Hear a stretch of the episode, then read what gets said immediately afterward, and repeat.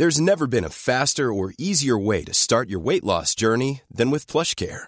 PlushCare accepts most insurance plans and gives you online access to board-certified physicians who can prescribe FDA-approved weight loss medications like Wigovi and Zepbound for those who qualify. Take charge of your health and speak with a board-certified physician about a weight loss plan that's right for you. Get started today at plushcare.com slash weight loss. That's plushcare.com slash weight loss. plushcare.com slash weight loss.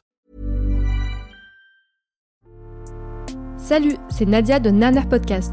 Avant que tu découvres ce nouvel épisode, j'aimerais te parler de Yes Podcast. Yes, c'est le podcast qui m'a donné la force de me lancer. C'est un podcast féministe et résolument positif. Deux fois par mois, Margaïde, Elsa et Anaïs célèbrent nos victoires de femmes contre le sexisme sous toutes ses formes. Yes, c'est pour toi, c'est pour nous, c'est pour toutes les warriors du quotidien. Tu peux les écouter sur toutes les plateformes d'écoute.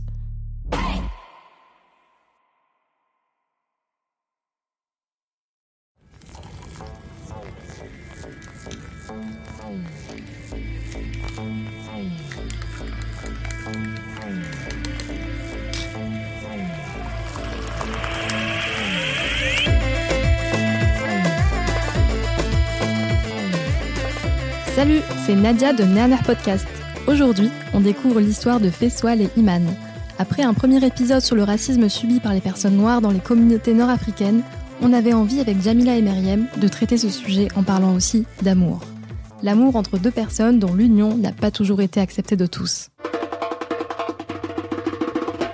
Moi, c'est Fessoal, j'ai 29 ans. Je suis marié depuis deux ans à Iman, euh, donc euh, ma femme qui est originaire du Maroc.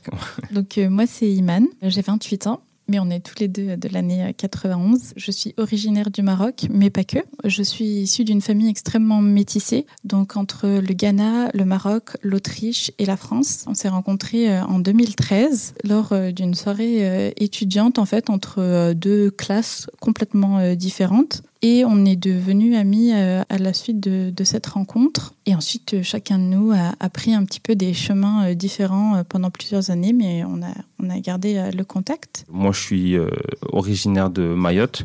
Donc Mayotte, c'est une des quatre îles qui forment l'archipel des Comores, donc la Grande Comore. Donc je suis comorien, on va dire, mais là où c'est un peu particulier, et c'est vrai que pour la petite parenthèse, en fait, les gens souvent, ils me demandent est-ce que tu es comorien ou maoré, notamment pour les gens issus de Marseille. Enfin, ça doit normalement vous parler, euh, cette situation-là.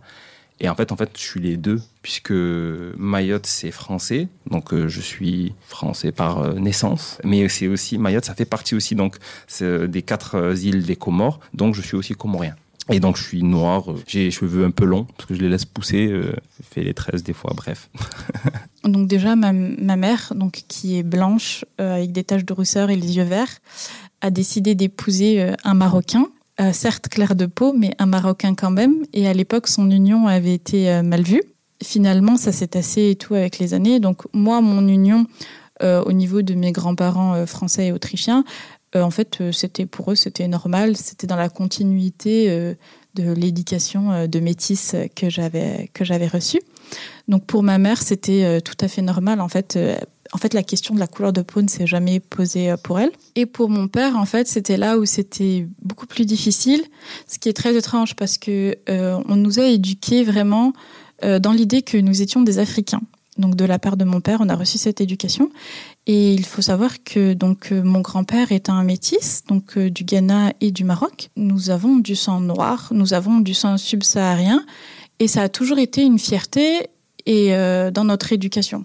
Par contre, quand j'ai décidé de présenter euh, Fessoal à mon père, en fait, il y a eu une forme de rejet très très fort. Je pense qu'il c'est un mélange en fait de racisme, aussi une question de nationalité, puisque mon père est très attaché au Maroc et il y avait une peur euh, de l'effacement euh, de la culture marocaine. Donc déjà, nous, on est mixés entre plusieurs cultures, mais voilà, le fait que cette, que cette personne, en fait, euh, elle appartienne à une autre ethnie, à un autre pays extrêmement loin du Maroc, ça a alimenté, on va dire, le rejet de la rencontre. Et d'ailleurs, on ne sait pas...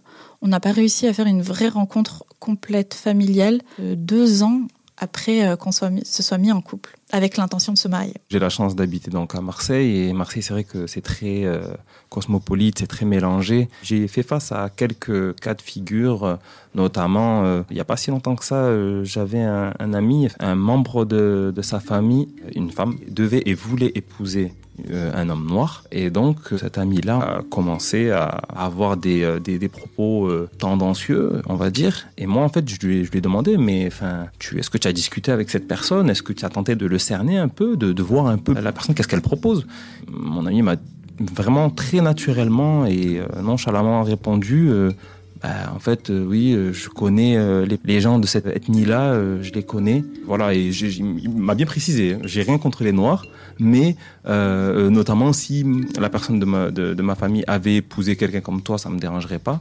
Mais ces gens-là, bah, j'ai essayé de lui faire comprendre que, bah, c'était limite, mais c'est compliqué.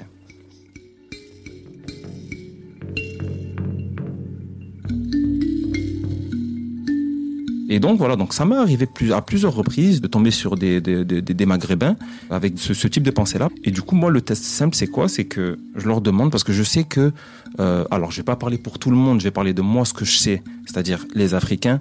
Je sais que chez les Africains, la, fille d'une famille, c'est quelque chose de très très très important. Pour quelle raison, je ne sais pas, mais en tout cas, c'est très très très important. La question, en fait, elle est simple, c'est je leur demande si par exemple, je vais parler par exemple à un homme, je vais lui dire, ben, est-ce que si toi demain tu as une fille, est-ce que tu accepterais qu'elle se marie avec euh, un homme noir? Généralement, la réaction, déjà la réaction ne ment pas. Et après, les propos qui suivent ne mentent pas aussi. Parce que c'est souvent, les gens souvent, ils vont soit bugger, ils savent pas trop quoi répondre. Sous-entendu qu'en fait, ils savent qu'ils sont pas d'accord. Ils savent aussi que le dire, ça va être peut-être choquant ou heurtant. Du coup, ils réfléchissent à comment le dire. Ou sinon, alors ils vont me dire non. Bon, ça arrive pas souvent qu'on me dit non euh, de but en blanc, mais des, fois c'est le cas. Ou si des fois on va me dire oui, euh, en fait, euh, ça dépend, ça dépend de la personne, mais mais c'est pas souvent, c'est pas fréquent. Je vais vous raconter un petit épisode qui s'est passé avant qu'on se rencontre tous ensemble avec ma famille. En fait, euh, je suis partie au Maroc. Euh, c'était une année en plus où je travaillais euh, à l'étranger, donc je travaillais en Suisse. Je suis partie donc quelques jours en été, donc une dizaine de jours au Maroc. Et en fait, c'est là où j'ai compris que mon père, en fait, c'était juste un symptôme de quelque chose de beaucoup plus profond, en fait, dans, dans la famille. Donc, euh, du côté de mon père, euh, l'histoire de mon mariage est arrivée sur la table alors que on avait, personne n'avait encore rencontré euh, Et j'ai eu le droit à des propos comme Mais toi, euh, t'es déjà métissée blanche, tu es blanche comme la lune, pourquoi tu veux aller vers quelqu'un qui n'est pas aussi beau que toi? Pourquoi est-ce que tu te dégrades en fait d'une certaine manière? Pourquoi est-ce que tu te mets avec quelqu'un qui est pas aussi beau que toi, pas aussi bien que toi? Et donc ces propos-là en fait donc euh, viennent donc de ma grand-mère qui est elle euh, donc blanche avec euh, des cheveux lisses, qui ne comprenait pas en fait mon choix et en fait, il y a eu toute une discussion. En fait, enfin, moi, je j'ai pas passé des vacances. En fait, j'ai passé tout mon temps à déconstruire l'histoire du Maroc, à déconstruire le racisme au Maroc, à parler, à comparer en fait l'expérience de mon père en France, le racisme qu'il a subi vis-à-vis euh, de ses beaux-parents à lui par rapport à, son comportement euh, à elle. Et en fait, euh, c'était très mal reçu. Le fait que je veuille déconstruire, que je veuille casser le tabou, était extrêmement mal perçu. Et d'ailleurs, le colorisme s'applique dans ma famille, puisque donc comme nous sommes métissés, il y a des, en fait, des carnations qui vont du plus clair au plus foncé. Il y a des traits qui sont plus fins, d'autres qui sont beaucoup plus larges. Et euh, notamment, on m'a dit, oui et tout, si tu as des enfants, tu te rends compte, il y en a un qui va être blanc, l'autre qui va être noir, il va y avoir de la jalousie entre eux. Comment tu vas faire face à ça? Euh, je dis mais c'est pas à moi de pas me marier avec une personne noire pour que mes enfants subissent pas le racisme. C'est aux gens de changer. C'est pas à moi de m'adapter. En fait, c'est au, au, racisme de, s'arrêter. Donc c'était vraiment. Euh, en plus, il n'y avait pas Feswell avec moi, donc euh, c'était vraiment une épreuve extrêmement, dure. Finalement, en fait, j'ai réussi à leur faire entendre un certain nombre de choses, mais je pense que on n'est pas encore, en tout cas au Maroc, on a n'est pas encore euh, au bout de nos peines euh, sur la question du racisme. Peut-être que Fessol, ben, il peut nous raconter du coup comment ça s'est passé la première fois qu'il a rencontré euh, donc mes parents, donc la fameuse demande en mariage. Je pense que c'est lui qui pourra le mieux vous en parler.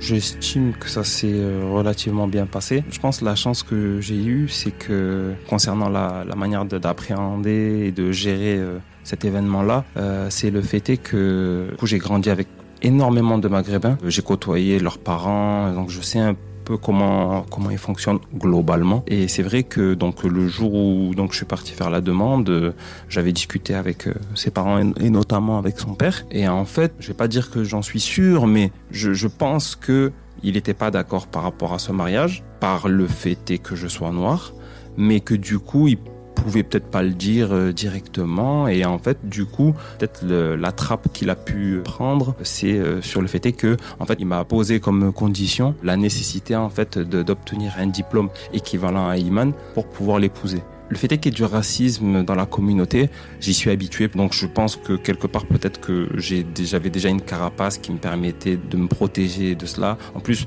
de manière générale, je suis quelqu'un qui est très détaché des problèmes et je suis très euh, terre à terre et cartésien sur la façon d'aborder les, problèmes. Moi, ce que je lui avais dit à Iman, c'est que je pense pas être quelqu'un qui a énormément d'ego ou de, de fierté, mais par contre, je lui avais dit que euh, malgré tout l'amour que j'ai pour elle, je ne comptais pas me rabaisser jusqu'à euh, jusqu'où je pourrais aller pour euh, pouvoir l'épouser. Je l'aime énormément, il n'y a aucun problème. On peut échanger, discuter et tout, il n'y a pas de souci. Mais, mais après, je ne peux pas non plus mettre ma vie, on va dire, en jeu juste pour pouvoir épouser quelqu'un. J'estime être quelqu'un de normal et de décent et de correct. Et je pense que il doit avoir un certain respect vis-à-vis de ma personne et vis-à-vis de la personne, de toute façon vis-à-vis de tout le monde en fait, de manière générale. J'ai réalisé récemment que, euh, notamment concernant notre communauté, en fait, il y a beaucoup d'hypocrisie, surtout quand on voit euh, euh, les rapports en fait à la religion, puisque souvent en fait les, les, Maghrébins généralement, quand tu vas leur parler de mariage, le, le, le premier sujet qu'ils vont te qui vont te mettre sur la table, ça va être la, religion. Ils, vont, ils vont sortir des, euh, des phrases toutes faites à base de oui, non, euh, par rapport à l'exemple que je prenais tout à l'heure. Moi, ma fille, je voudrais qu'elle épouse un musulman, je voudrais qu'elle épouse quelqu'un qui pratique la religion, qui soit correct, tout ça et tout. Mais du coup, dès que tu leur mets face à une personne qui coche en fait ces, ces, ces critères-là, mais qui est noir, oui, forcément.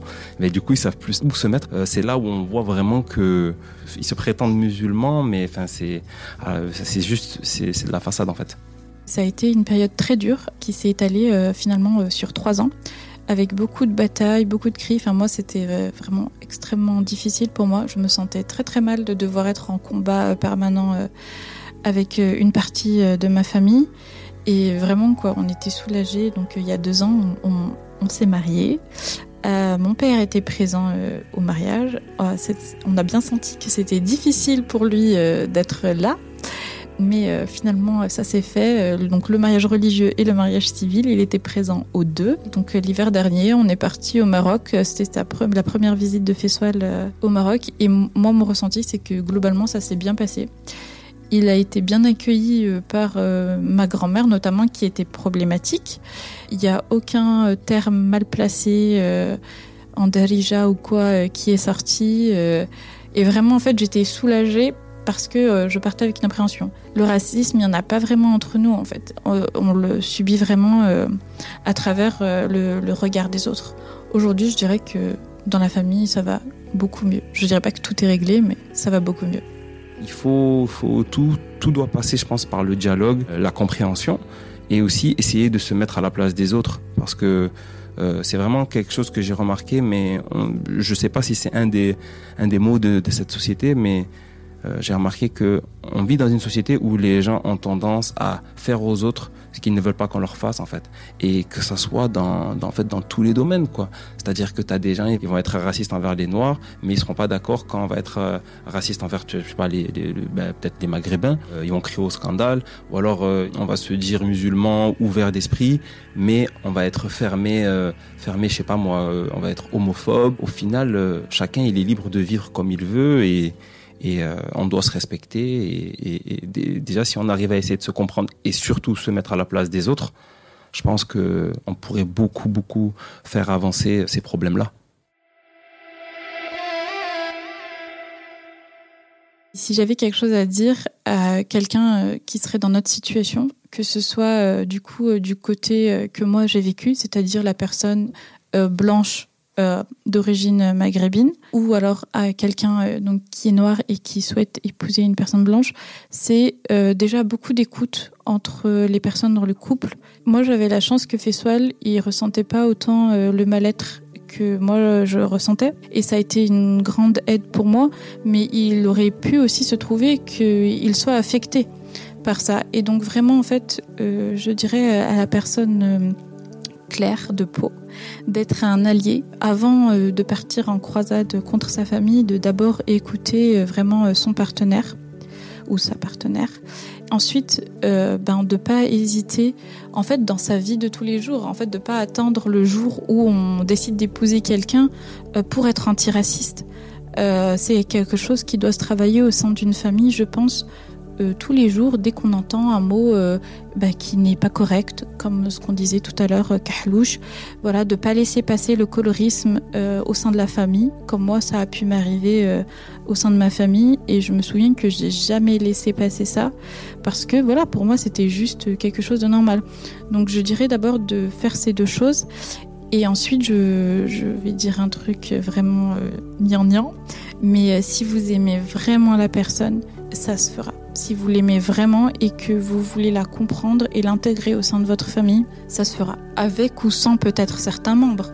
Ne gâchez pas votre vie euh, pour des, des gens qui n'en valent pas la peine. Si je devais euh, donner un conseil à, à une personne donc euh, noire, que ce soit un homme ou une femme, et qui se trouverait dans ce type de, de situation, je dirais que déjà il faut faire un, gros travail sur soi-même, apprendre à se connaître, connaître ses qualités, ses points forts, ses points faibles. En fait, c'est vraiment c'est une guerre en fait. Enfin c'est le, le, terme il est peut-être un peu trop fort, mais mais moi c'est comme ça que je le ressens. Aujourd'hui, je me sens bien et euh, et euh, du coup si je peux partager moi ma façon de faire, moi je suis quelqu'un de patient, j'aime bien réfléchir avant de parler et j'essaie d'avoir toujours euh, un regard global sur les choses. Le fait est de d'essayer de, de regarder d'autres problématiques, d'autres situations euh, de la vie de tous les jours.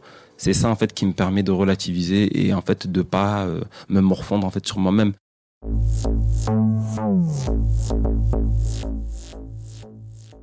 Je voulais te remercier Fessoal. Ça va faire euh, bientôt sept ans qu'on se connaît et en fait tu as été vraiment un ami et un soutien pour moi et je pense que j'aurais pas pu euh, partir en croisade euh, sur ce sujet si tu n'étais pas la personne que tu es et si tu n'avais pas eu la patience que tu dis. Merci chérie. Euh, j'espère qu'on pourra continuer tous les deux à répandre notre expérience et, voilà qu'elle aidera, aidera des gens qui se posent des questions par rapport à leur famille et, par rapport au racisme qu'ils subissent. Merci à Iman et Fessoal d'avoir partagé avec nous un bout de leur histoire. Si cet épisode t'a plu, n'hésite pas à le partager et à nous écrire sur Nana Podcast. À bientôt!